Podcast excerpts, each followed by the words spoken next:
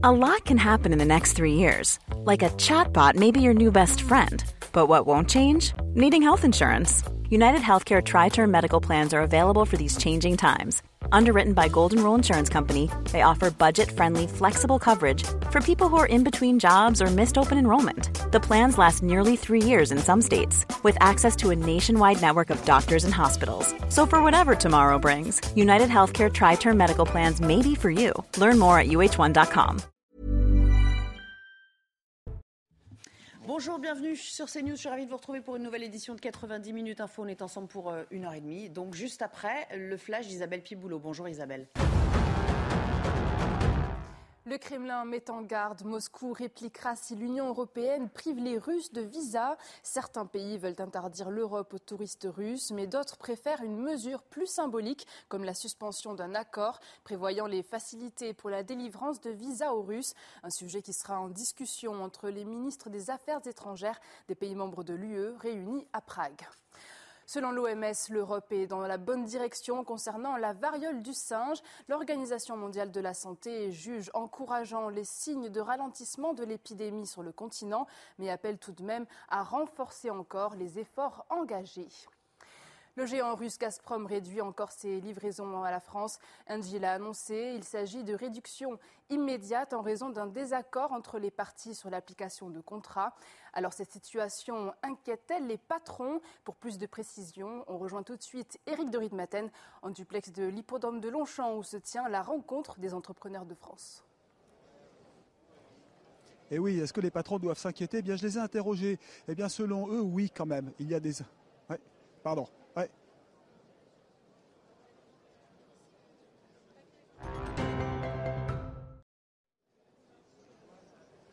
Eh bien oui, les patrons s'inquiètent, je peux vous le dire. Je les ai rencontrés euh, tout à l'heure. Les patrons s'inquiètent ici, alors que le MEDEF organise sa réunion annuelle. Parce que d'abord, ça veut dire que les prix vont augmenter et que deuxièmement, il faudra moins consommer. Et donc, ça va désorganiser les entreprises. Alors, qui est concerné? Eh bien, c'est surtout l'univers de la chimie. Ce sont aussi les producteurs de verre, et il y en a en France, les artisans qui utilisent beaucoup euh, le gaz pour euh, leurs produits. Et donc, on peut se poser la question, est-ce que cela est inquiétant pour la suite de l'année et 2023 Alors, j'ai interrogé NJ, hein, le, principal concerné. D'abord, il faut savoir que, un, les stocks sont bien remplis. Ils sont autour de 91%. Deuxièmement, il faut bien comprendre que le gaz pèse 20% seulement dans la consommation d'énergie française et sur cette part, 17% euh, proviennent euh, de Russie. Alors, Qu'est-ce qui va se passer? Eh bien, les prix euh, pourraient continuer de grimper. C'est ça qui inquiète essentiellement euh, les entrepreneurs. Euh, le mégawattheure est quand même passé de 80 euros avant la crise à maintenant 276. Bruno Le Maire vient d'annoncer à l'instant ici au MEDEF qu'il y aurait un guichet ouvert plus longtemps que prévu pour aider les entreprises qui sont concernées justement par ces hausses de tarifs, que ce soit l'électricité ou le gaz.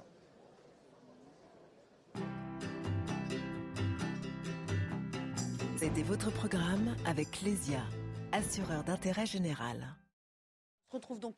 Début du débat, je vais vous présenter euh, les invités pour m'accompagner cet après-midi sans plus tarder. Bonjour et bienvenue à vous, Ludovine de la Rochère. Merci de nous avoir rejoints sur ce plateau. Je rappelle que vous êtes présidente de la Manif pour tous à vos côtés. Benjamin Haddad, bonjour.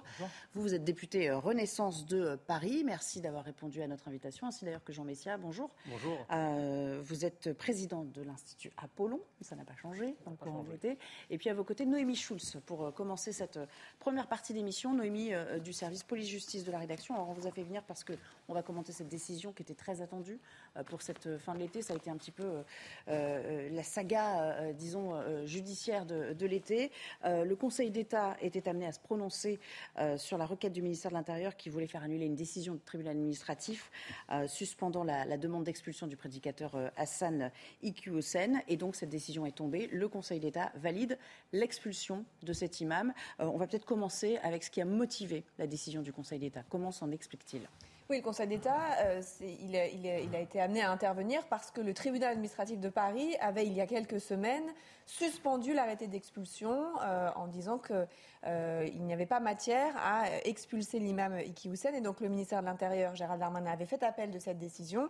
Et c'est la raison pour laquelle cette affaire s'est retrouvée devant le Conseil d'État lors d'une audience qui a eu lieu vendredi. Et effectivement, ça vient d'être, la décision vient d'être rendue publique. Alors dans un communiqué de presse qui nous a été envoyé, on apprend que le Conseil d'État estime que les propos antisémites tenus depuis plusieurs années par l'imam Iki Hussein ainsi que son discours sur l'infériorité de la femme et sa soumission à l'homme constituent des actes de provocation explicites et délibérés à la discrimination ou à la haine, justifiant la décision d'expulsion. Pour être simple, un, étranger qui vit en France depuis plus de 20 ans, comme c'est le cas de cet imam, il bénéficie d'une protection quasiment absolue. C'est très difficile d'expulser un étranger qui vit en France depuis plus de 20 ans. Mais il existe des cas, des situations où l'expulsion peut être possible, et notamment s'il y a des actes de provocation délibérés à la discrimination, la haine ou la violence contre une personne ou un groupe de personnes. Et c'est ce qu'estime aujourd'hui euh, le Conseil d'État. Par ailleurs, le tribunal administratif avait dit que le fait d'expulser l'imam Eki Hussein euh, représenterait une atteinte grave et manifestement illégale à la vie privée et familiale de, euh, de, l'imam. Pourquoi? Eh bien parce qu'il est né en France il y a 58 ans, il y a toujours résidé, il y a une femme, il a 5 enfants, il a 15 petits-enfants, tout le monde vit en France et donc le tribunal administratif avait estimé que ce serait une atteinte trop importante à sa vie euh, privée et familiale que de l'expulser. Et là encore, le Conseil d'État répond non, ça, pas, ça ne représente pas une, atteinte grave et manifestement illégale. Pourquoi? Eh bien notamment parce que les enfants de, l'imam Iki sont majeurs, ne dépendent plus de leur père, que son épouse est de nationalité marocaine et donc elle peut se rendre avec lui au Maroc ou en tout cas aller le voir. Ses enfants aussi pourront euh, le rejoindre le cas échéant. Et donc le Conseil d'État estime que la décision d'expulsion n'est pas manifestement disproportionnée au but en vue desquels elle a été prise et ne porte pas une atteinte grave et manifestement illégale donc à la vie privée et familiale. Deux premières réactions en plateau, et puis on reviendra à ce qui va se passer euh, maintenant à, l'aune de cette euh, décision. Benjamin Haddad, peut-être pour euh, commencer. Donc on voit que l'argument de la vie privée, finalement, ne, ne, tenait pas pour le Conseil d'État. Il, s'appuie essentiellement là-dessus pour retoquer le tribunal administratif. Je me félicite de cette décision du Conseil d'État d'expulser l'imam Iqiyoussen, un imam étranger qui tient des propos antisémites, homophobes, sexistes, intégristes, n'a rien à faire sur notre territoire. Là, en plus, on était dans une situation où il voulait euh, faire renouveler euh, sa carte de séjour. Donc il aurait fallu que la République renouvelle la carte de séjour d'un imam intégriste étranger qui, d'ailleurs, rappelons-le, est né français, a répudié sa nationalité française, aujourd'hui est marocain. Tout ça n'avait aucun sens, donc je pense que c'est une décision là euh, de bon sens du Conseil d'État. Je voudrais rajouter aussi que c'est grâce à l'arsenal législatif qui a été renforcé par notre majorité au mandat précédent avec euh, la loi sur euh, le séparatisme qui permet d'expulser euh, un étranger qui tient ce type de propos radicaux, qui permet de fermer des lieux de culte, de fermer des associations aussi qui sont liées avec des mouvements intégristes. la République doit se défendre contre l'islamisme sur son territoire et là, on a un exemple effectivement d'un succès important. Succès important aussi pour le ministre de l'Intérieur Gérald Darmanin qui avait mené cette lutte contre l'imam Hussein. Olivier Véran, il y a quelques jours, un porte-parole du, gouvernement, Jean Messier, avait dit euh, un refus de la part du Conseil d'État, ce serait un, très mauvais signal euh, envoyé. Il a donc euh, entendu finalement cette, cette motivation et cette, requête aussi de, l'exécutif. Bah, je crois qu'il n'y a pas un seul Français, à part peut-être le, juge administratif de première instance, qui, dans une, dans une sorte de tradition d'un certain nombre de juges félons qui ont à cœur de défendre les ennemis de la République contre la République. Je crois qu'il n'y a pas un seul Français qui n'a pas compris pourquoi un tel individu n'avait pas été expulsé, ou en tout cas que son expulsion euh, a, été, euh, a été suspendue, arrêtée par euh, le tribunal administratif. Donc moi je me réjouis de la décision du, Conseil d'État, qui est une, juste une décision de bon sens en fait, parce qu'on nous, on nous, oppose que ce type a vécu pendant 20 ans en France, mais depuis quand le nombre d'années de vie dans un endroit vous donne le droit de trahir cet endroit, je veux dire, ou de trahir ce pays. je vous rappelle quand même que pour ceux qui avaient commis des attentats contre la France, qui étaient pour le coup français, euh, même une, majorité socialiste à l'époque François Hollande avait parlé de déchéance de nationalité française. Donc euh, euh, ni sa nationalité française qu'il n'a pas au demeurant, ni le nombre d'années qu'il a passé sur le territoire ne permettent de le dédouaner de ce discours à proprement haineux, anti-français, anti-républicain, et donc c'est une, une, excellente chose. Il avait lui-même effectivement répudié la nationalité française, puisqu'il était né français, au motif qu'il n'avait rien à voir avec la France ni avec ses valeurs. Donc on se demande pourquoi ce gars-là vivait en France. Il aurait dû mettre ses actes en conformité avec ses idées et partir, vivre au Maroc. Quant à la, vie familiale normale dont a excipé le tribunal administratif en première instance, excusez-moi, mais ceux qui ont droit à une vie familiale normale euh, jusqu'à nouvel ordre, ce sont les Français. Ce sont, ceux qui, ce, sont, les victimes des discours de l'imam Iqiyoussen qui, eux, pour le coup, n'auront jamais une vie familiale normale, alors que cet euh, euh, imam nauséabond pourra continuer à avoir une vie familiale normale au Maroc. Donc vous voyez, je pense que cette décision est une bonne décision, mais derrière l'imam Iqiyoussen, Combien d'autres prêcheurs, combien d'autres ennemis de la France continuent à pulluler dans notre pays sans qu'on se donne les moyens de les expulser ou même de les sanctionner C'est ça la question. Alors aujourd'hui, on va rester sur ce cas. Ludovine de la Rochère, une réaction de votre part? Il semble donc que cet argument qu'il avait avancé euh, lui-même hein, lorsqu'il avait euh, euh, saisi les juridictions administratives du rapprochement familial, enfin du, du maintien au sein de sa famille, de la vie privée, n'a pas été retenu. Ça a été jugé, disons, trop faible et pas approprié au regard de ce qui lui est reproché réellement alors, en fait, quand il a excipé de cet argument, je suppose qu'il était, comme toujours, malheureusement, fort bien conseillé par des associations très spécialisées en la matière, des avocats euh, qui font tout euh, pour éviter, euh,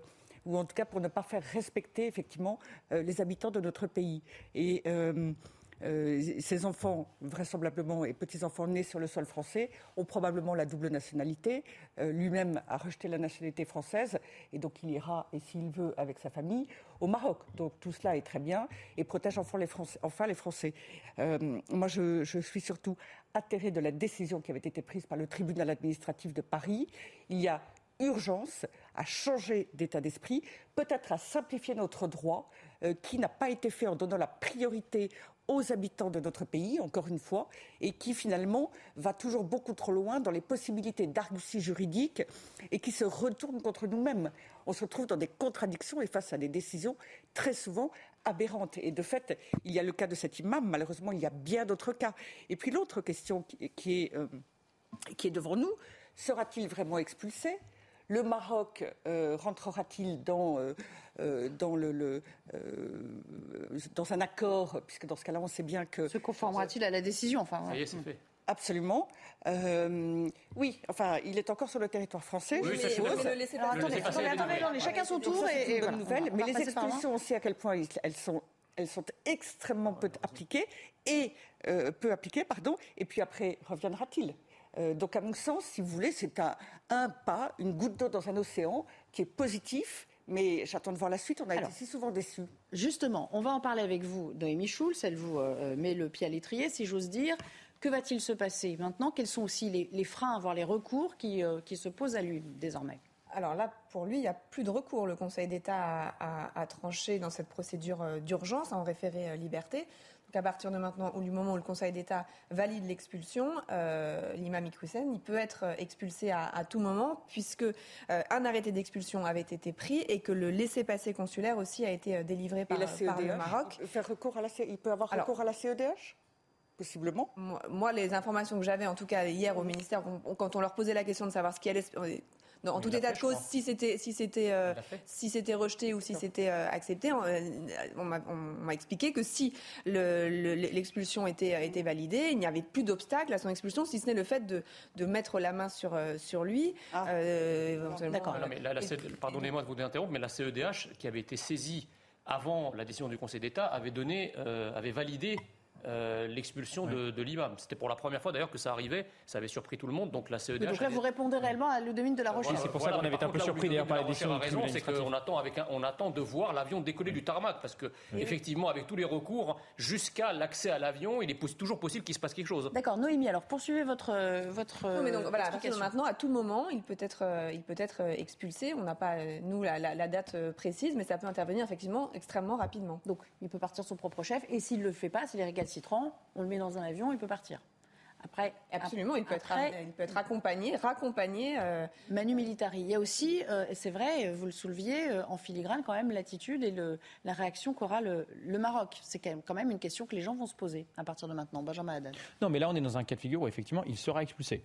La décision est prise. Effectivement, la CEDH avait déjà été saisie et c'était prononcé de façon favorable. C'est pour ça que certains avaient été surpris par la décision après du tribunal administratif. et le, Maroc a, donné à laisser passer. Mais vous, vous parliez du droit et, et vous avez raison. C'est vrai que nous, nous avions dit que euh, nous étions prêts à changer la législation si euh, on n'était pas en mesure de pouvoir l'expulser. Et il y a un débat plus large, au-delà euh, de cette question de l'intégrisme, euh, qui est effectivement la question de l'expulsion de délinquants étrangers lors de crimes graves ou de délinquants en, situation irrégulière. Et ça, nous avons déjà dit que c'était un sujet que nous voulions lancer à la rentrée pour pouvoir renforcer le droit, pour pouvoir limiter le temps de recours et d'appel pour, pour l'expulsion et faire en sorte que les obligations de quitter le territoire français soient effectivement appliquées. déjà faire en sorte que les OQTF soient vraiment vraiment menés à leur terme, puisqu'il n'y en a que 10% environ, même voire oui, mais parce que, mais parce que, mais, alors, sont réellement réalisés. Oui, mais hein. vous avez pour beaucoup de raisons. Alors, certaines raisons, c'est qu'effectivement, on n'a pas les laissé passer avec un certain nombre d'États, par exemple d'Afrique du Nord, qui ne le reprennent pas. Donc ça, ça fait l'objet d'ailleurs d'un bras de fer, hein, d'une certaine façon, entre la France et sur les visas, mais depuis sur la question des visas jusqu'à un certain point, quelques mois, dans une certaine proportion. Mais, mais il n'y a pas que ça. Il y a aussi le fait que vous avez un temps d'appel et de recours qui est très long. Vous avez beaucoup d'instances différentes. Donc là, ce qu'on veut, c'est qu'il y ait une obligation de quitter le territoire français dès euh, le refus euh, d'asile et qu'après euh, les temps de recours soient beaucoup plus ramassés pour pouvoir permettre une expulsion. C'est le débat qui a été lancé par le ministre de l'Intérieur et qui se traduira, je pense, dans, un, dans une loi dans les prochains mois. Pour l'instant, avec un succès plutôt limité face au bras de fer, comme vous le disiez, qui s'est engagé. non, mais justement, c'est pour ça qu'on a lancé ce débat pour pouvoir changer la loi dans les prochains mois. Ok. Euh, parce que quand même, la mise en œuvre des OQTF, elle était euh, d'environ 20% sous François Hollande et elle était de 5-6% sous le premier quinquennat d'Emmanuel Macron. Donc la marge de progression est absolument. On l'évalue à 10%. Alors, avec, D'ailleurs, la CEDH est, habituellement le dernier recours après toutes les juridictions mm. nationales. C'est pour ça que je suis étonnée. Bon, là, c'est fini. une exception dans les procédures classiques. En Parce que dans le, la chronologie, en fait, la CEDH s'était exprimée euh, avant. Et il doit y avoir une raison technique précise, en effet. Euh, quelque chose à, rajouter, euh, peut-être sur euh, les réactions, le, Conseil d'État? On, bah, réaction, on a juste vu Gérald Darmanin qui s'est félicité de, cette décision,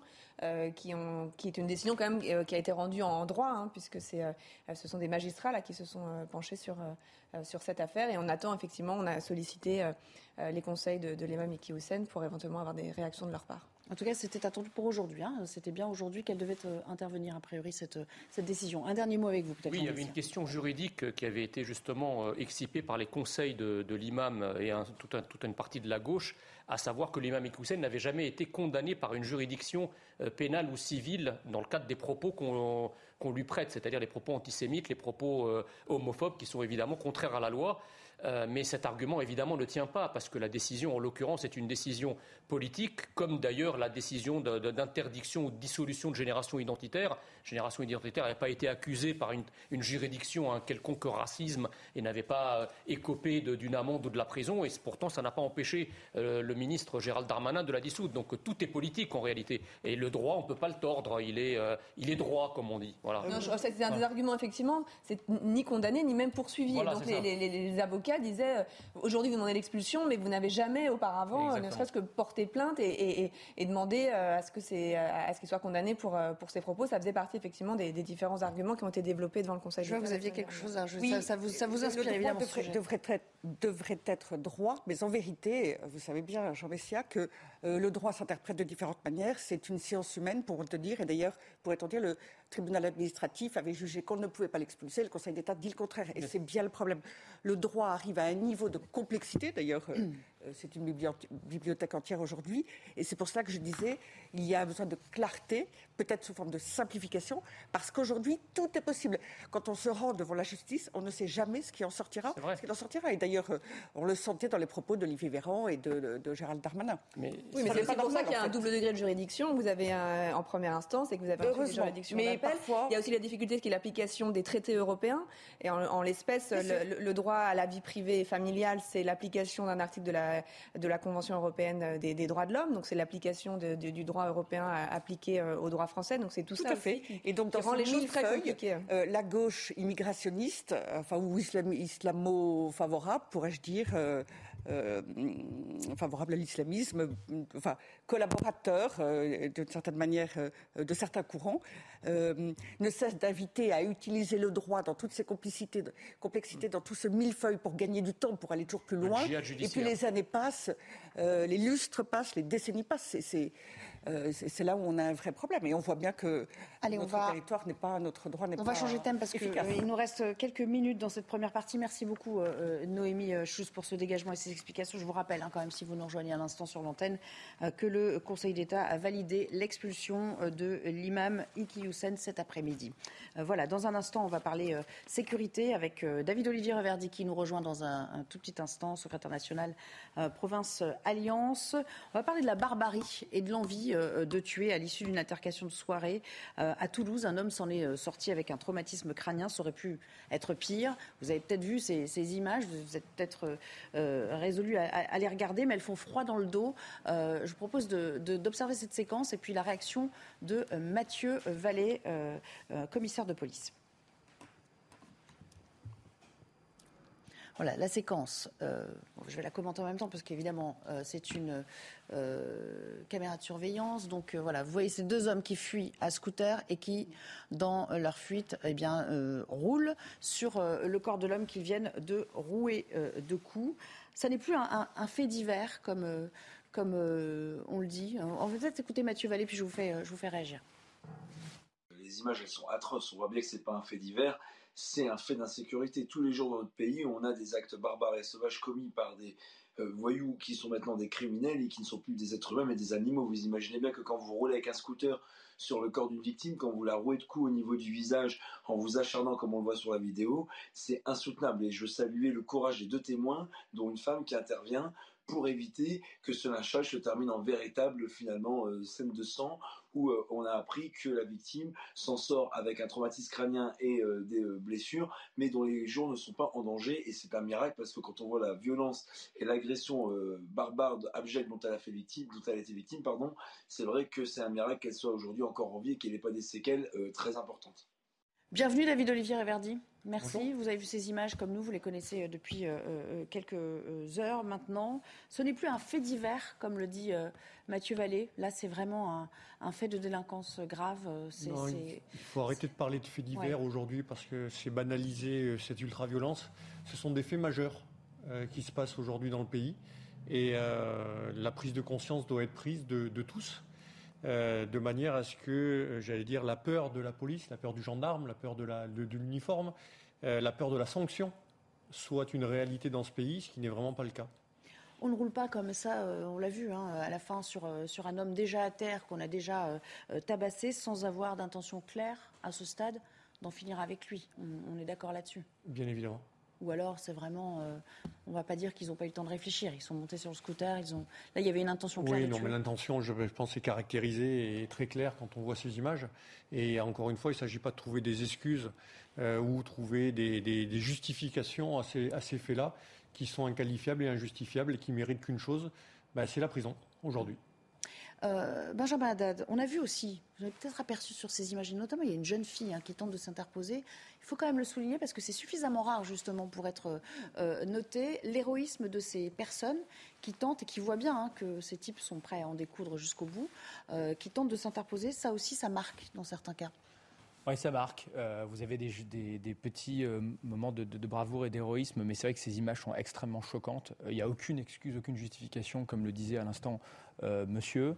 Euh, je crois qu'il faut une réponse multiforme. Effectivement, il faut donner plus de moyens à la police et faire en sorte que les policiers puissent être présents sur le terrain. Ce qu'on essaie de faire avec le recrutement de, de 10 000 policiers en plus, euh, c'est un objectif du président de la République de doubler la présence des policiers sur le terrain et donc de réduire les tâches indues administratives aussi euh, que font les policiers aujourd'hui, euh, d'avoir une véritable exécution des peines, parce qu'effectivement il y a la dimension policière mais il y a aussi la dimension judiciaire et donc la faciliter, renforcer, accélérer le travail de la justice avec le recrutement de, de 8500 magistrats et, greffiers en plus. Puis après je crois que euh, ce qu'on voit là aussi c'est une forme de crise d'autorité.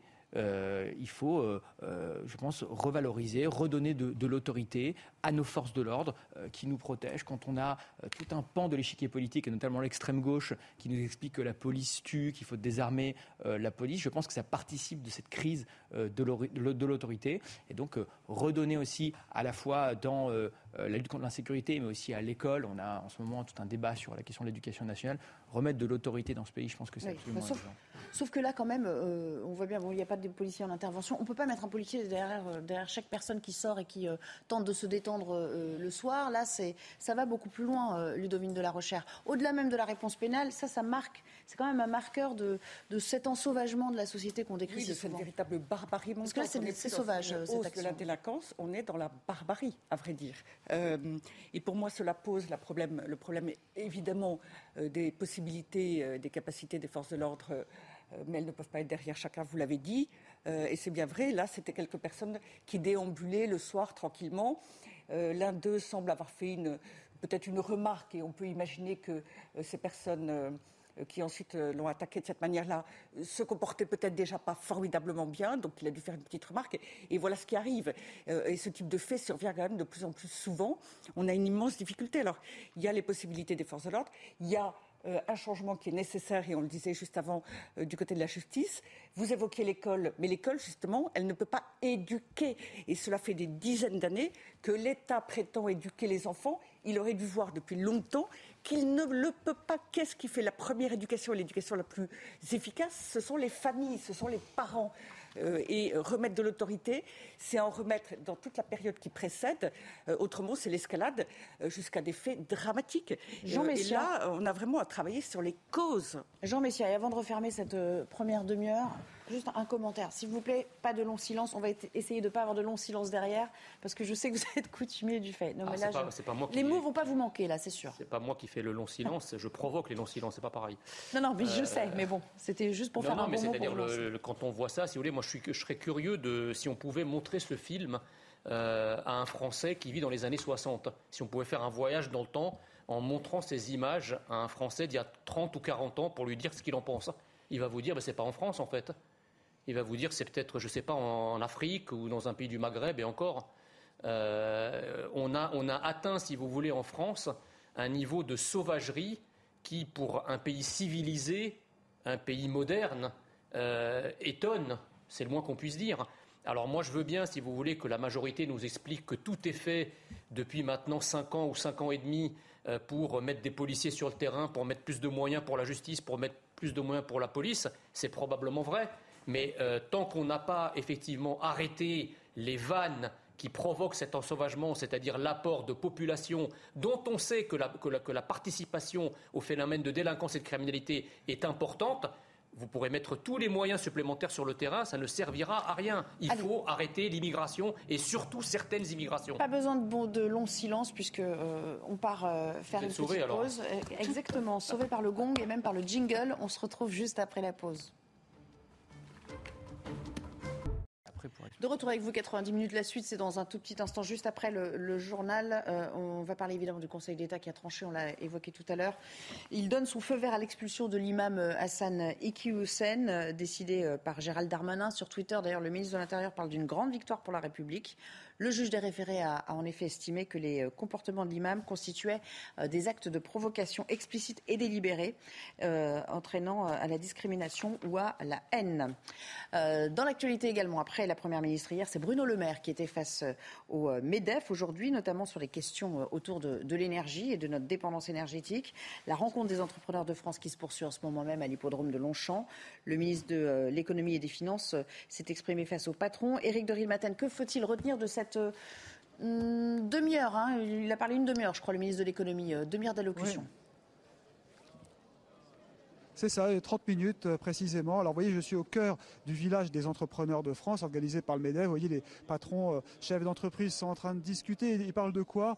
Eh bien, de cette euh, confirmation, bonne nouvelle de Bruno Le Maire. Il n'y aura pas d'impôts supplémentaires pour les entreprises, pas de taxes sur les super profits. Au contraire, a-t-il dit, il faut aider les entreprises parce que quand on taxe, eh bien, on produit moins en France. Ça, c'est ce qu'a dit Bruno Le Maire.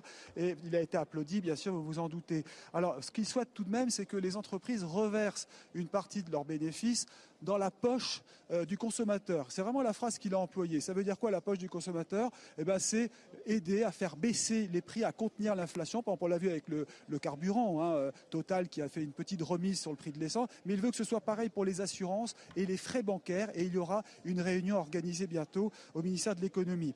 Les entreprises vont être également plus soutenu et aidé surtout les petites entreprises, les PME, les artisans, parce que euh, le guichet qui devait être ouvert pour, vous savez, le bouclier tarifaire des entreprises, là, il était fermé en août, eh bien, il va être prolongé et simplifié jusqu'au mois de décembre. Voilà, donc un mot juste pour les particuliers parce qu'on lui a posé la question, est-ce que justement les aides de l'État pour euh, le prix de l'énergie va être maintenu en 2023 Il a répondu, il y aura de toute façon des hausses, il faut s'y attendre, mais ces hausses seront contenues. Voilà ce qu'il faut retenir de ce qu'a dit Bruno Le Maire. Merci beaucoup. Vous êtes en direct de l'hippodrome de Longchamp. Merci à vous, cher Eric. Euh, en France, le prix du gazole continue d'augmenter, une hausse de 8 centimes en seulement une semaine pour s'établir à 1,99 euh, euros le litre. Je vous laisse prendre connaissance d'ailleurs de, ce carton qui euh, décrit toutes les hausses de vos carburants à la pompe. Et justement, pour les 21 millions d'automobilistes, un sentiment d'impuissance semble maintenant ancré dans le temps. Regardez ce reportage de Quentin Gribel et Olivier Gangloff. C'est une nouvelle dont les automobilistes se seraient bien passés. Euh, 55 litres à presque 100 euros. Depuis une semaine, les prix des carburants repartent à la hausse. À la pompe, les réactions sont partagées entre l'énervement. Un scandale. Pour aller travailler ou pour autre, euh, c'est vraiment difficile. Et la résignation. On ne peut rien faire, de toute façon, on en a besoin, donc euh, on est obligé de, de, remplir euh, les réservoirs. On n'a pas le choix parce que, compte tenu des horaires de travail, on est obligé de prendre la voiture, mais c'est de plus en plus compliqué, effectivement. Pour essayer de contrer cette hausse, les solutions sont-elles quasiment toujours les mêmes? On se restreint malheureusement. Réviser et euh, réviser à la baisse. Sur l'alimentaire, un peu, et puis sur tout ce qui n'était pas essentiel. Youssef, étudiant, a même dû prendre une décision encore plus radicale. J'ai décidé de vendre ma voiture, donc celle-ci c'est encore celle de mes parents. Face à cette remontée des prix, le gouvernement augmentera jeudi son aide de 18 à 30 centimes par litre, une remise qui sera ensuite abaissée à 10 centimes à partir de novembre. Et puis un mot euh, de la situation au, Pakistan, une hein, situation qui se tend. Plus de 10 milliards de dollars seront nécessaires pour réparer euh, les dégâts, reconstruire les infrastructures, les habitations euh, dévastées ou encore les terres agricoles. Plus de 1100 personnes ont d'ores et déjà péri dans ces inondations consécutives à des pluies diluviennes. Le point avec Maureen Vidal. Dans ce village enseveli par les eaux, ces Pakistanais sont immergés jusqu'aux hanches. Ces derniers jours, le Pakistan subit les pires pluies de mousson depuis 30 ans. Sur ces images prises à partir d'un satellite, on peut voir l'étendue des dégâts avant et après les précipitations. Un tiers du pays est touché, des inondations qui ont provoqué la mort de plus d'un millier de personnes et qui ont tout emporté sur leur passage. Nous avons perdu nos maisons et nous vivons ici dans ce camp avec nos enfants. Nous avons quitté le village à pied, nos maisons se sont effondrées et il ne reste plus rien. Un million d'habitations ont été détruites. Pour s'abriter, les rescapés ont installé des camps de fortune en bord de route, où une grande opération de secours se met en place dans le pays pour venir en aide aux victimes qui ont tout perdu.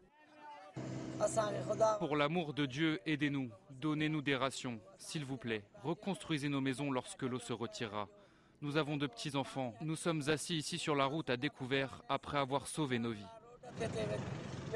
Selon les responsables pakistanais, ces intempéries sont dues au changement climatique les Nations Unies ont lancé un premier appel urgent au don de 160 millions de dollars pour venir en aide à plus de 5 millions de victimes. Voilà pour l'essentiel. On reprend le, débat sur euh, la sécurité, la délinquance également avec Ludovine de la Recherche, Jean Messia, Benjamin Haddad et euh, David Olivier Reverdy. Je me tourne vers vous à nouveau. On a parlé euh, de l'ensauvagement de la société, on a parlé de, de cet horrible acte de barbarie, hein, on va l'appeler ainsi, euh, à Toulouse, avec ces images euh, qui nous ont tous euh, émus et même laissés sans voix. J'aimerais qu'on parle d'un autre cas de figure, ce qui s'est passé à, Tourcoing il y a quelques heures, avec un homme qui est mort après un, refus d'obtempérer, un des policiers qui était en intervention, qui réalisait, voulait s'apprêter à, faire un, contrôle, a sorti son arme parce qu'il s'est senti en danger. Il a donc mortellement blessé cet individu, mais ça repose aussi, vous nous le disiez, euh, euh, David Olivier Reverdy, la question de, la responsabilité euh, pénale et de la, réponse pénale, parce que cet homme, cet homme en question, il avait déjà, je crois, été, condamné. plusieurs, plusieurs choses. On le voit à travers les faits divers nombreux et variés qui, se passent, les faits majeurs presque, j'ai envie de dire. ça touche tout le monde. Ça touche les populations civiles, mais également ça touche les fonctionnaires de police, euh, l'autorité, tout ce qui représente l'autorité, des médecins qui vont soigner dans une, dans une cité se font également agresser. Euh, donc c'est quelque chose qui touche tout le monde. Deuxièmement, quand on parle de refus d'obtempérer et on l'associe souvent à des tirs de policiers qui, euh, le cas échéant, peuvent, peuvent entraîner la, la mort de, de, de, la personne, j'ai envie de vous dire, ce ne sont pas les refus d'obtempérer qui tuent. C'est qu'avant d'arriver à ce refus d'obtempérer, les individus était dans un véhicule signalé volé. D'accord? Euh, C'est déjà le premier fait. Deuxième fait, c'est qu'il y a une tentative d'homicide sur des fonctionnaires de police. C'est-à-dire lorsque l'individu euh, qui était arrêté, tout faisait un dans son véhicule volé, décide au moment du contrôle des policiers que d'enclencher la première et euh, de blesser un collègue qui tombe au sol. forcément, il y a riposte, tire, et ça entraîne la mort. Donc ce n'est pas les refus Il n'y a pas, euh, il ne faut pas associer le refus d'obtempérer avec le décès à tout, à, coup. Euh, pour rappel, pour mémoire, il y a un refus d'obtempérer en France toutes les 30 minutes. Fort heureusement, il n'y a pas un mort suite au reflux obtempéré toutes les 30 minutes. Donc c'est déjà quelque chose d'assez important à dire parce qu'il y a un amalgame qui est fait notamment par la France insoumise qui parle que la police tue, vous l'avez rappelé monsieur, euh, que la police assassine et ainsi de suite. Donc ce sont des paroles odieuses et l'amalgame qu'il ne faut Mais pas cet individu, vous avez des informations sur, donc, sur cet homme individu qui est, euh, j'allais vous dire, euh, euh, connu très très défavorablement des services de police, euh, et il semblerait que ce même individu ait, euh, a exécuté une peine de prison de six mois. euh, non aménageable, Oui. Euh, c'est-à-dire que là aussi se pose la question de l'exécution des peines, euh, où, je vous le rappelle, ça ce n'est pas nos chiffres, hein, les chiffres syndicaux, ce sont les chiffres des, des États généraux de la justice qui mentionnent que 95 000 peines de prison en France ne sont pas exécutées.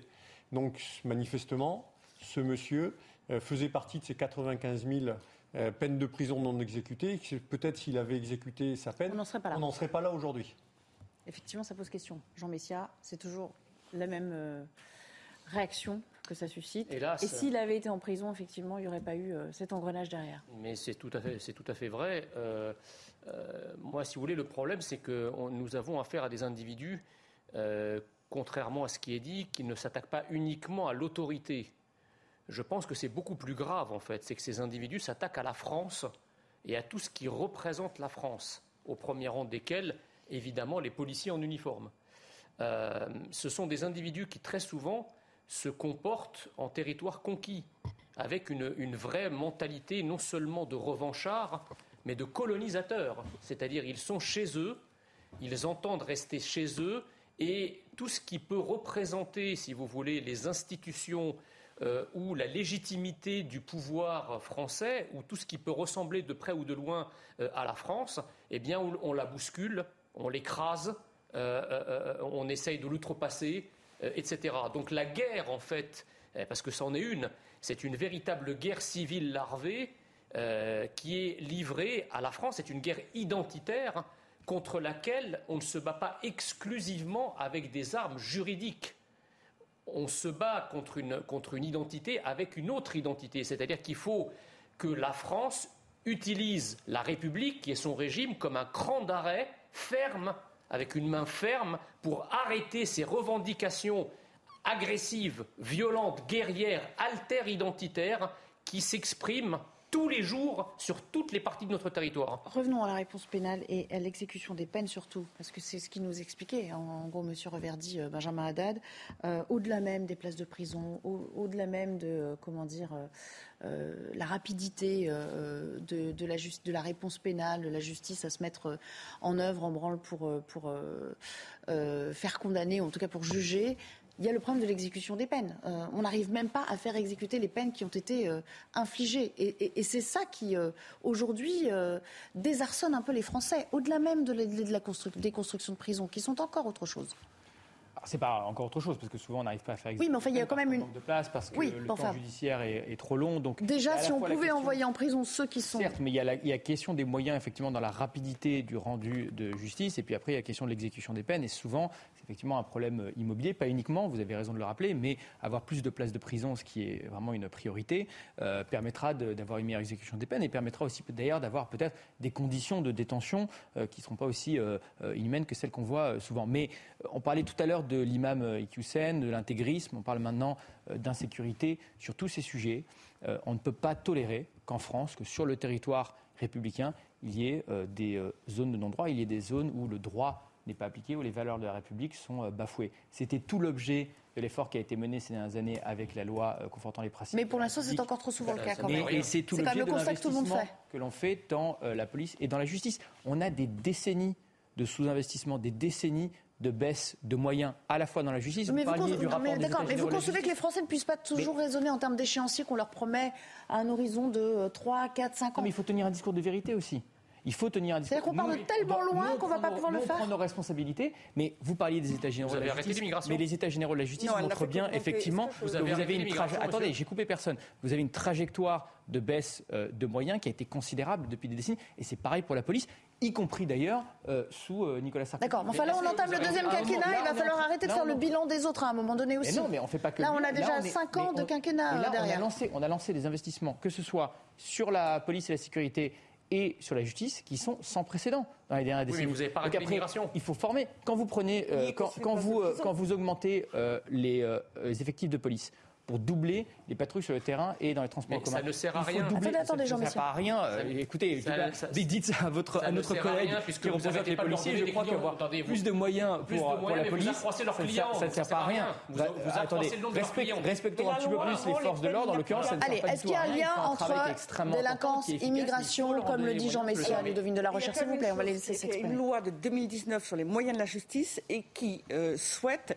que les peines de prison soient effectuées en milieu ouvert. Donc, par principe, juridiquement, les peines de prison euh, qui ne sont que de quelques mois, comme c'était le cas de ce monsieur qui a eu six mois, qui a été condamné à six mois, ne sont du fait même de la majorité présidentielle, pardonnez-moi, non exécutées en prison. Et d'une, de deux, euh, l'immigration a considérablement augmenté, encore bien davantage avec euh, Emmanuel Macron, là, après le confinement, euh, euh, a repris très très fortement, et c'est encore plus important euh, que sous François Hollande. Y a-t-il un lien avec l'immigration? À l'évidence, il y a un lien. Cela ne veut pas dire que tous les immigrés sont des criminels et des délinquants, évidemment, mais cela veut dire que la France ne peut plus intégrer. Cela veut dire que ces communautés, finalement, pour tout un ensemble de raisons, à l'évidence, sont dans la haine de la France et des Français, alimentées par Jean-Luc Mélenchon et l'islamo-gauchisme, alimentées par l'idéologie woke euh, euh, qui accuse la France de tous les maux, et en particulier en, particulier en Algérie, etc., etc. La situation est euh, complètement folle aujourd'hui.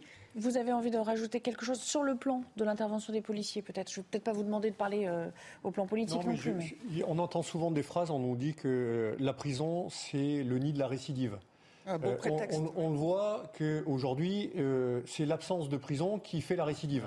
Euh, c'est surtout C'est ça. vrai que c'est une leçon à tirer de cette- ce cas d'espèce. Évidemment, et qu'aujourd'hui, quand on nous parle de construction de places de prison, et le rapport des états généraux de la justice nous dit, comme l'a dit Madame, elle a rappelé, que ce n'est pas euh, la panacée, qu'il ne faudrait pas construire peut- peut-être plus de places de prison, mais au contraire, privilégier euh, le milieu ouvert, c'est-à-dire la liberté ou la semi-liberté avec quelques obligations. Mais on le voit aujourd'hui, on est extrêmement loin du compte quand on est Et face à surtout, cette après, ça va crescendo. Dans Bah, ce exactement, c'est que derrière, ça, ne dissuade pas les gens de pouvoir continuer, les mal intentionnés surtout. En guise de conclusion, Jean Messia, vraiment j'insiste, 30 Oui, oui, secondes oui, parce qu'on a d'autres thèmes à on aborder. On, ne peut que s'étonner de l'aplomb avec lequel euh, les représentants de la majorité viennent nous expliquer qu'ils ont mis les moyens et que tout va bien, alors que chaque jour Personne qui passe, que tout va bien, on a des, horreurs comme, comme c'est la vidéo qu'on a vue. Mais ne on a également un caricaturons cas. pas. Ayons, on a- ayons un débat responsable sans caricaturer les propos des uns des des personne autres. ne parle. Je vous ai écouté. Non, mais vous m'interrompez, là, je suis en parler. Si, vous, Non, si non. vous avez une vision totalement Non, caricaturale de ce qui est je dit, ça n'a aucun qu'il sens d'avoir euh, un échange. Il y, a des, il y a des cas comme celui qu'on vient de voir à Toulouse, là, qui est, c'est un cas parmi d'autres. Et encore, s'il n'y avait pas eu les réseaux sociaux, je peux vous dire que personne n'en aurait parlé parce qu'on aurait mis la poussière sous le tapis. Il y a un autre cas là de- dont personne ne parle, qui est le cas du jeune Eyal Haddad qui a été massacré Personne à n'en la parle. hache. Alors, vous- alors, je vous- qui a je vous été invite à sur massacré les à réseaux la sociaux. hache J'en par- parle depuis par- plusieurs par- jours. Par un On musulman vient d'avoir un communiqué par un musulman Mais vous parlez des réseaux sociaux, il dit les qui- réseaux Parce sociaux qu'il est feuge et personne n'en parle, pas une, pas un média n'en a parlé, sauf I24 News. Donc vous voyez, il y a des choses qui se passent en France gravissimes. Il y a le retour de l'antisémitisme. Il y a un torrent insécuritaire, anti-français, qui gangrène la- le territoire entier. Et on a vous et vos amis qui arrivent sur les plateaux Non, en non, nous non. disant nous avons Non, mis les non, mais allez, là, moi, je pas aller sur, eh, sur non, mais non, mais je sais que- Le président, comme Vous voulez lui répondre, mais on n'a plus le temps. Je suis désolée. Mais non, mais Jean Messia, du tout. Mais arrêtez. Jean Messia, s'il vous plaît, je vous ai dit de faire court, vous n'avez pas respecté ma demande déjà. Oui, mais quand même. Je, veux juste réagir parce que la, lutte contre l'antisémitisme, c'est un sujet qu'à mon avis, il ne faut pas l'instrumentaliser d'un point de vue politique. Nous, on a une majorité qui est extrêmement ferme. Euh, vous avez raison, il y a euh, des assassinats euh, de juifs ces dernières années. Il y a eu Ilan Halimi, il y a eu Sarah Halimi, il y a eu Mireille Knoll. On, on ne les oublie pas. Euh, on a renforcé aussi euh, le droit pour, pour lutter. Euh, des victimes françaises, effectivement, a été libéré, de, de- de- de communauté, de, de la communauté juive. Euh, donc là-dessus, euh, nous sommes euh, du- d'une Et ce sera le mot de la fin, s'il vous plaît. fermeté qui est Ah oui, absolue et qui souffre des Allez, merci. On va parler politique. Merci beaucoup. Non, là vraiment, euh, j'aimerais qu'on passe à autre chose parce qu'on avait d'autres thèmes à aborder. Merci beaucoup, David Olivier Reverdy, de nous avoir rejoints cet après-midi. Euh, Dans un instant, on accueille Gauthier Lebré. On va parler politique avec une France qui voterait majoritairement à droite. On va commenter cette tendance, pas franchement nouvelle, mais vous allez le voir avec quelques changements euh, tout de même. C'est une étude de Fondapol dévoilée par euh, Le Figaro qui confirme la montée en puissance de ce qu'on appelle un, vote protestataire qui profite au RN l'éclairage de Geoffrey Defebvre. Les Français de plus en plus à droite En tout cas, le vote protestataire à droite connaît une progression de 5,2% entre 2017 et 2022.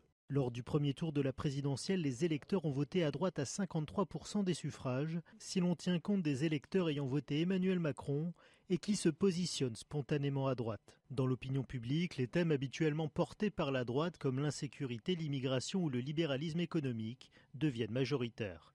Sur l'ensemble des scrutins de 2022, Marine Le Pen bénéficie de cette droitisation de l'électorat en récupérant entre un tiers et la moitié des électeurs de droite. Capitalisant aussi à gauche, 39% des électeurs proches de lutte ouvrière et du NPA se retrouvent dans les idées défendues par le RN. Pour la présidentielle de 2027, selon l'enquête Fondapol, Édouard Philippe et Marine Le Pen arrivent en tête des personnalités que les Français souhaitent voir candidates. Gauthier Lebray nous a rejoint. Merci Gauthier pour l'éclairage politique. On va s'attacher quand même à quelques idées phares de la droite pour aller un petit peu plus loin que le sujet. Et vous allez voir un petit peu hein, euh, les, ratios. Euh, regardez euh, le carton qui va s'afficher sur les idées qui sont partagées par la plupart des euh, électeurs. Je ne sais pas si on peut les apercevoir. Si on m'entend en régie, j'aimerais bien qu'on puisse s'appuyer sur ces chiffres. Voilà. Les idées de droite. 63% des électeurs pensent que la plupart des immigrés ne partagent pas les valeurs de notre pays et cela pose des problèmes de cohabitation. 56% de ces mêmes électeurs pensent que les chômeurs pourraient trouver du travail s'ils le voulaient vraiment et 53% des électeurs pensent que grâce aux innovations techniques scientifiques, on pourra continuer à développer l'économie tout en préservant l'environnement pour les générations futur. Alors, quand même, j'aimerais, c'est ça qu'on retient, Gauthier, dans le sujet, la normalisation. Parce que là, on n'en est même plus au stade de dédiabolisation quand on parle de Marine Le Pen. On parle carrément de normalisation. De ce point de vue, elle a réussi dans son entreprise? C'est certain. Alors, elle, augmente euh, dans toutes les villes de plus de 100 000 habitants, là, dans cette enquête, sauf Paris. Pour le moment, le Rassemblement national ne dirige qu'une seule ville hein, de plus de 100 000 habitants. C'est euh, Perpignan, évidemment, avec Louis Alliot. Elle augmente aussi euh, chez les cadres. Et comme vous le disiez, euh, Nelly, dans l'enquête, on parle même plus de dédiabolisation, on parle de normalisation. Après une campagne présidentielle où Éric Zemmour euh, qui a soutenu Jean Messia, a fait office de paratonnerre et l'a normalisé un peu plus chaque jour, où donc elle a eu 89 députés à la surprise générale, y compris celle de Marine Le Pen et d'ailleurs de l'ensemble du Rassemblement national qui pensait avoir très peu de députés. Ils étaient d'ailleurs un peu désabusés. Autour de 20-30 sièges dans les meilleurs pronostics. ils espéraient un groupe euh, tout au plus. effectivement, peut-être un, peu plus avec 20 députés. Ils en ont 89, donc c'est tout à fait historique pour le Rassemblement national. Et on l'a bien vu, et monsieur le député euh, me contredira pas, pendant les débats euh, juste avant l'été, c'était pas du tout la même stratégie que la France insoumise, qui était une stratégie beaucoup plus offensive, de, de bruit, de chahut, face à un Rassemblement national qui a parfois voté les amendements qui allaient dans le sens du gouvernement, notamment en ce qui concerne le pouvoir d'achat tout en évidemment euh, dénonçant le fait que ça n'aille pas assez vite. Donc c'est sans doute euh, au fil de, eh bien, de, cette stratégie de diabolisation qui a commencé avec, on se souvient, le limogeage en bonnet du forme du père. Hein. Elle a commencé par tuer le père, Marine Le Pen, à savoir évidemment Jean-Marie Le Pen. Donc effectivement, c'est sans doute ce qu'elle récolte aujourd'hui, c'est les fruits d'une stratégie qui, euh, si on regarde les 89 députés, s'avère payante, même si effectivement elle n'a fait que 42% au second tour, ce qui était tout de même historique pour elle à ce moment-là. Ludovine de la Recherche, certains disent même qu'elle elle, va tenter d'évincer les républicains, finir par se substituer à cette droite classique qui, euh, euh, qui pourrait disparaître s'il euh, si, il n'y a pas de sursaut dans ce parti traditionnel. Alors effectivement, il y a la convergence de deux éléments. Il y a d'abord la montée du ras-le-bol des Français face aux inepties successives de nos dirigeants. Euh, face à des politiques de gribouille. Alors on parlait d'insécurité, on parlait euh, de tous ces faits si graves, si dramatiques, on parlait de l'immigration. Enfin, ces sujets sont de plus en plus prégnants dans les inquiétudes des Français. Et en effet, une stratégie euh, de normalisation qui est très nette, qui est très claire et qu'on voit bien là au Parlement. et donc, à un moment donné, et puis en fait, Marine Le Pen, dans ses propos, et depuis, depuis plusieurs années, s'abstient d'aller sur des sujets très polémiques. Euh, il suffit qu'elle s'appelle Rassemblement national et Le Pen pour qu'on estime qu'elle ait telle et telle conviction. Et donc, elle n'en rajoute plus. Et à un moment donné, se posera la question pour elle de ses vraies convictions de fond par rapport aux républicains. Alors, il reste le sujet de l'Europe le sujet de l'Europe, euh, parce que dans cette enquête, il est montré aussi qu'il euh, y a de moins en moins de rejet de Marine Le Pen. Enfin, il, est même, il devient relativement faible. C'est celle des trois principaux candidats qui a le plus d'adhésion et le moins de rejet. Principaux candidats, Emmanuel Macron, Jean-Luc Mélenchon, Marine Et, Le Pen.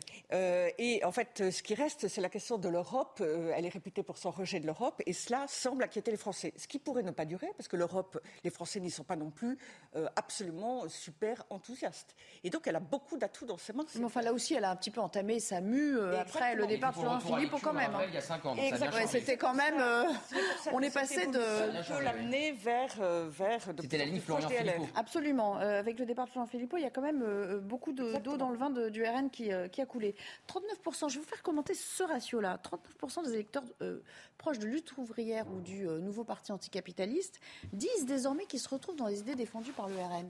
Ça, ça vous inquiète? Ça veut dire que vraiment, il peut essaimer très large? Mais, euh, moi, j'ai toujours été convaincu que si les, les républicains, les modérés, euh, euh, les centristes, quel que soit le nom qu'on veut donner, euh, ne s'emparaient pas de sujets comme l'immigration, comme la lutte contre l'insécurité, comme euh, la valeur travail, et le laisser à des, euh, à des extrêmes, Oui. parfois par euh, tabou politiquement correct, etc., on avait effectivement le risque de voir l'extrême droite monter. Moi, je ne fais pas partie de ceux qui pensent que Marine Le Pen s'est normalisée. C'est pas parce que vous avez des députés qui viennent, qui peuvent être polis, portent des cravates, euh, que le discours sur l'Europe, sur la Russie, sur euh, l'immigration, euh, sur le rapport à la République. Enfin, qui a- disent aussi qu'ils veulent être responsables dans leur vote vis-à-vis des, nous- pro- des mais- projets mais de loi euh, gouvernementaux. Il y a certains projets sur lesquels il- systématiquement. Il y a quand même certains projets sur lesquels- vous combat d'une manière incroyable au Parlement. C'est toujours des attaques contre LFI, euh, enfin pardon, contre le Rassemblement national, et en n'osant pas attaquer LFI, qui a une attitude qui est beaucoup Mais moins constructive. Allez-y, Ils allez, finissez votre propos nous et sommes puis Messia. nous sommes extrêmement clairs, parce qu'aujourd'hui on est dans une situation inédite à l'Assemblée nationale, nous sommes en majorité relative, que nous parlons, nous travaillons, nous ferons des compromis avec les républicains du centre-gauche et du centre-droite, ce qui exclut la France insoumise et ce qui exclut le Rassemblement en- en fait, national. dans les propos- Donc, dans ni les l'extrême propos, gauche, ni l'extrême droite. et c'est Et c'est- important et c'est- et c'est- politiquement. et c'est totalement inexact ce que vous êtes en train de dire. Mais effectivement, nous, il faut qu'on soit ferme, qu'on s'empare de ces sujets, des, des sujets qui sont des sujets des classes populaires, la lutte contre euh, l'insécurité notamment, on en a parlé euh, tout à l'heure, mais avec un discours responsable et un discours de droit et de devoir. Sur la question de l'immigration, par exemple, nous, nous prenons l'immigration de droit et de devoir. Si vous voulez venir en France pour respecter les lois de la République, pour travailler, pour vous intégrer, vous êtes le bienvenu.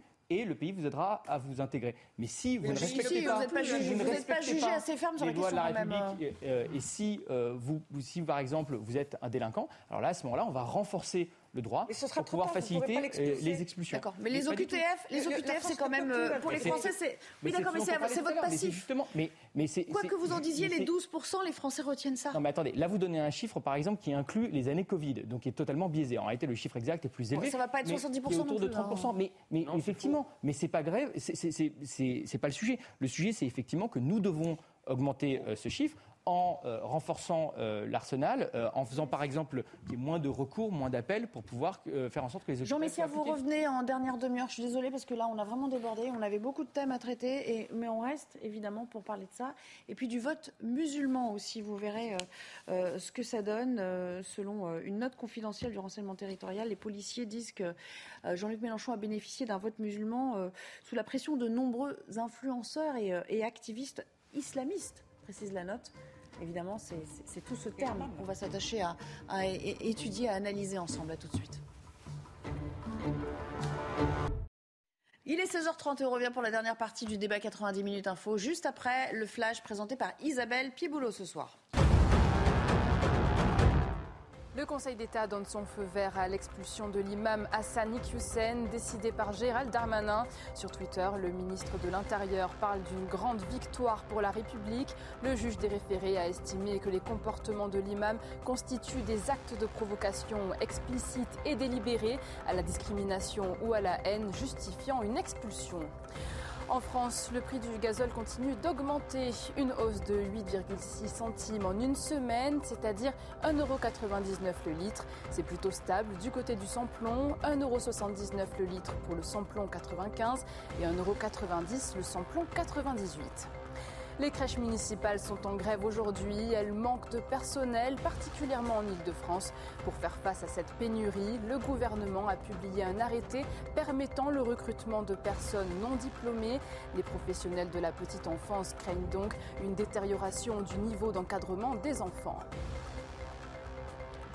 Merci Isabelle. On a parlé tout à l'heure de la France qui vote euh, majoritairement à droite. On a parlé de la normalisation euh, de euh, Marine Le Pen. Mais ça veut dire quoi aujourd'hui au juste d'être de droite? Écoutez ce qu'en disait Michel Onfray.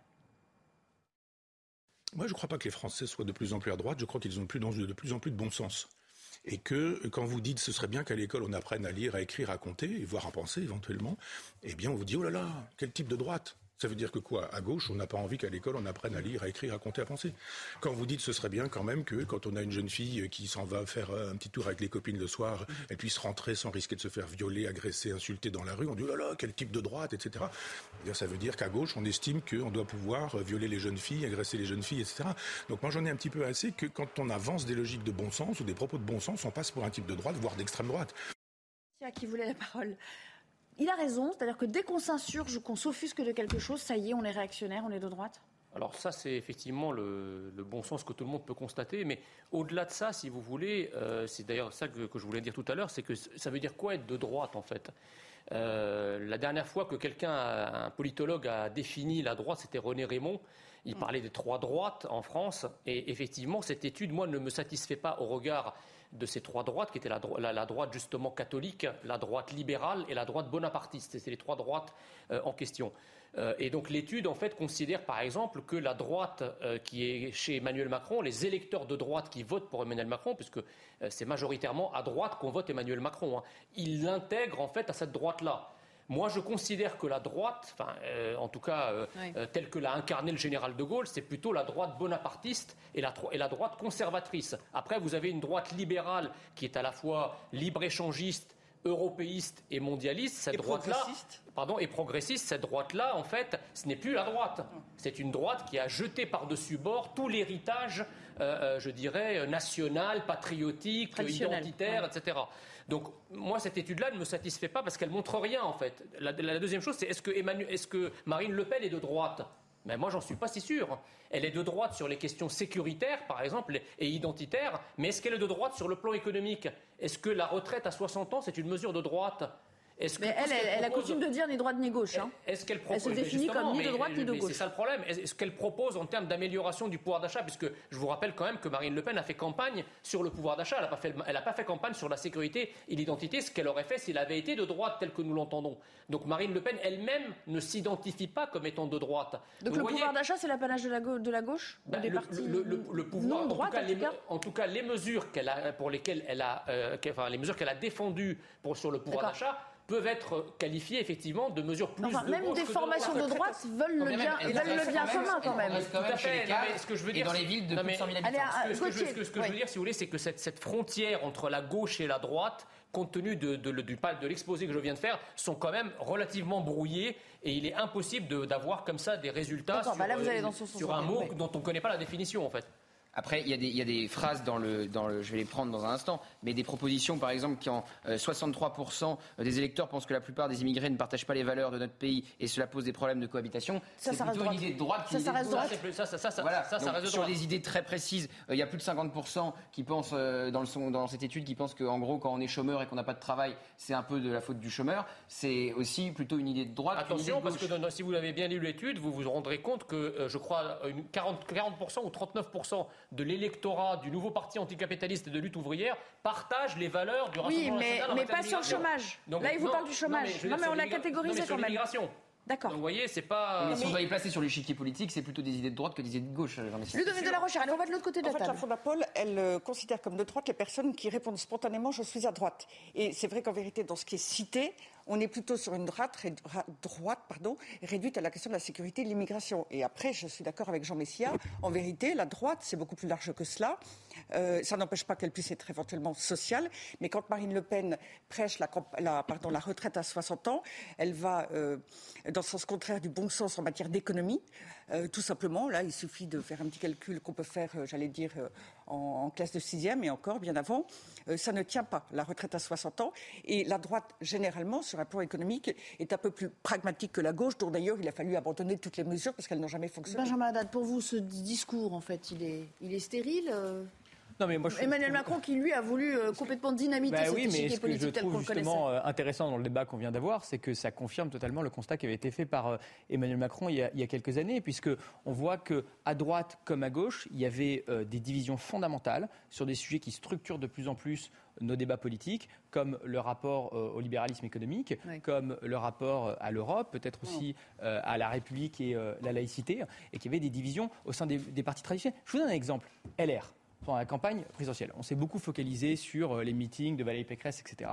Mais fondamentalement, quand le soir du premier tour de l'élection présidentielle, vous avez Valérie Pécresse qui appelle à voter immédiatement pour Emmanuel Macron, mais que le numéro 2 de la campagne, Éric Ciotti, parce qu'il était arrivé euh, numéro 2 à la primaire, lui euh, dit qu'il préfère voter blanc et qu'il aurait voté plutôt pour Éric Zemmour face à Emmanuel Macron, là vous avez des divisions de valeurs fondamentales et, insurmontables. Mais, Il y a ceux qui viennent pas de sur la le gauche, fondament- il y a ceux oui, qui viennent mais de pas la sur le fondamental, mais pas Euh, sur les, mais justement pas sur les sujets fondamentaux, débats, pas sur le rapport à la. République, pas sur le rapport à l'Europe, pas sur le rapport à la réforme économique chacun et son- au libéralisme. chacun Non, justement, Macron est dans l'ambiguïté. et, le, vous et en parliez- même temps, il y a vous des parliez- choses qui évoluent, mais en, vérité, mais pas, mais euh, il sur- est dans la contradiction pas sur les sujets fondamentaux, pas comme à gauche quand vous avez une partie de la gauche qui décide, euh, une partie de la gauche, je dirais social-démocrate, réformatrice, qui décide de rejoindre notre famille politique, tandis qu'une autre préfère aller au sein de la Nupes avec Jean-Luc le Mélenchon. Là aussi, ce sont des différences Merci, fondamentales. merci, merci, euh, merci, euh, merci beaucoup. On va juste s'interrompre euh, sur ce thème-là, euh, aborder un, un autre sujet avec vous. Je vous en parlais tout à l'heure à l'entame de, de cette dernière demi-heure.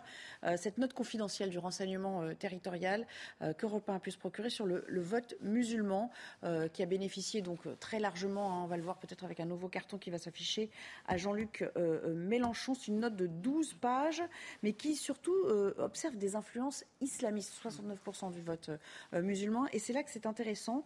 Euh, il nous dit euh, deux choses, en fait, euh, Gauthier Lebray, si on résume.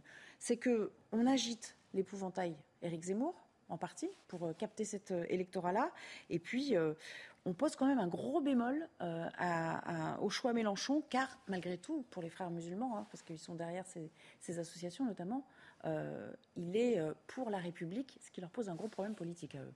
Oui, alors c'est ça. Ça part du sondage euh, qui avait été publié dans la Croix où 69% des électeurs musulmans ont voté Jean-Luc Mélenchon au premier tour de la présidentielle. Et donc le renseignement territorial a fait une enquête pour savoir comment tout ça s'est passé. Et effectivement, euh, selon le renseignement territorial, euh, des islamistes et euh, comment dirais-je des influenceurs communautaires eh bien, ont fait du lobbying pour euh, appeler à voter pour Jean-Luc Mélenchon. Et alors effectivement, ce que vous disiez sur Éric Zemmour, c'est qu'il y avait une vive inquiétude au moment de la montée en puissance en septembre, octobre, novembre dernier d'Éric Zemmour dans la candidature.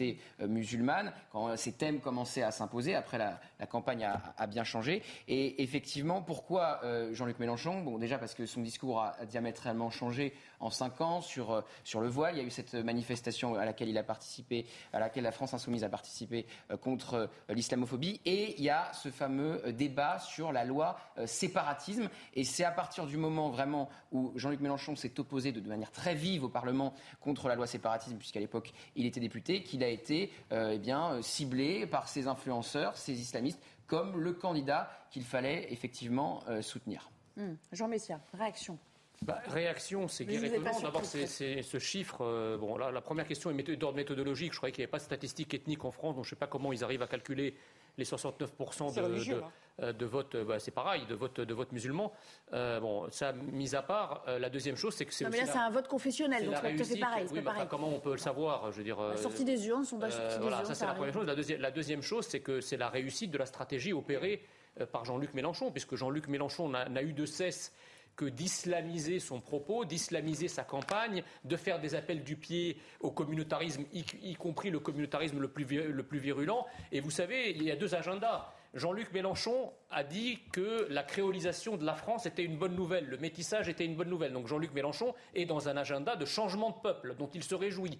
Et ça tombe bien puisque les islamistes, eux aussi, veulent changer le peuple français, veulent islamiser la France, veulent changer le visage de la France. Donc en fait, les deux, à la fois la France insoumise et le vote islamiste, se prennent tous les deux pour les idiots l'un de l'autre. on savait pour les 69%. Ça, c'est le fait en lui- en lui-même, comme le dit Gauthier, c'est pas nouveau. Euh, ce qui est nouveau dans cette note, c'est l'influence réelle de euh, ces euh, islamistes, de ces influenceurs, comme on les appelle un peu pudiquement. Euh, alors moi je connais ni l'origine ni la méthodologie de, cette note, donc je reste un petit peu prudent sur le chiffre par exemple. Mais euh, euh, ça étant dit, il y a de la part de la France insoumise une stratégie de, communautarisme, de soutien effectivement à un certain nombre de, mouvements, et, on l'a vu. Il suffit de regarder. Alors vous parlez de l'opposition à la loi contre le séparatisme qui avait été votée par la majorité. Il suffit de regarder plus récemment, par exemple, la France insoumise qui s'est opposée à l'expulsion de l'imam euh, Donc sur tous les combats, on voit toujours la France insoumise du mauvais côté. On a vu cet été des prises de parole suite à la tentative d'assassinat contre Salman Rushdie, de la part de Clémentine Autain qui au début dit attention, ne préjugeons pas trop, on ne sait pas. Ou absence de prise de parole. Absence de prise de Quand il s'agit de Jean-Luc Mélenchon. Jean-Luc Mélenchon. Donc, donc il y a toujours et discours effectivement contre la police, qui dit que la police tue, qui dit qu'il faut désarmer la police. Donc il y a de la part toujours de à rebours. Euh, France à, ce qui se fait, ce qui se dit. Mais, mais à rebours, mais une stratégie très claire de clientélisme et de communautarisme sur ces sujets. Les 20 dernières secondes pour vous, mais vraiment j'insiste. Alors, euh, il y avait aussi un certain nombre de vidéos d'influenceurs qui sont des imams, et on pourrait aller regarder les vidéos de M. Iqiyoussen, qui appelait très clairement à voter Jean-Luc Mélenchon, tout en disant euh, nous ne sommes pas favorables, ces imams, nous ne sommes pas favorables à tout ce que veut Jean-Luc Mélenchon, mais il est favorable à ce que nous puissions euh, exercer notre culte de la manière la plus large possible, et donc, d'une certaine manière, sans respecter les Français. Ça, c'est un point très important parce que c'est strictement religieux. Et l'autre chose, c'est que M. Haddad disait tout à l'heure les immigrés sont bienvenus. Euh, en soi, tout le monde est bienvenu, sauf qu'on n'en a pas la possibilité et qu'on a une vraie difficulté. La prochaine fois, Jean-Luc Mélenchon est élu à ce rythme-là. Moi, j'ai juste... de plus en plus une punchline. Si, vous n'avez pas de punchline pour euh, justement, ça servira de de lancement. La majorité ne cesse de nous répéter que les islamistes sont une minorité. Comment expliquez-vous que lorsqu'ils se mettent en action, 69% des musulmans leur obéissent? Ah ben arrêtez avec le. Euh, vous, avez vous tout. non, non, non, non, non, ne vous échappez pas. Répondez à la question. Vous non, dites que c'est une minorité. Mais là, là, vous, là, vous déduisez euh, de, du fait qu'il y a quelques influenceurs et que peut-être une majorité a voté, que forcément il y a un lien que vous avez fait entre les deux. 69% des musulmans qui votent. Non, mais là, vous, là, là, vous Allez, on peut pas entamer ce débat-là. base sur ce que vous venez bah, d'affirmer. Merci beaucoup. Eh, Jean Messia, Jean Messia, vous m'avez roulé dans la farine. Je vous ai pas demandé de remettre une pièce dans la machine. Merci, c'est fini. L'émission est finie. Je suis désolée. On ne veut pas la prochaine fois de l'élection de Jean-Luc Mélenchon. Dans un instant, punchline. Laurence Ferrari, on s'excuse déjà du débord dans son émission. Merci Gauthier Lebray. À demain pour 90 minutes info. Moi, je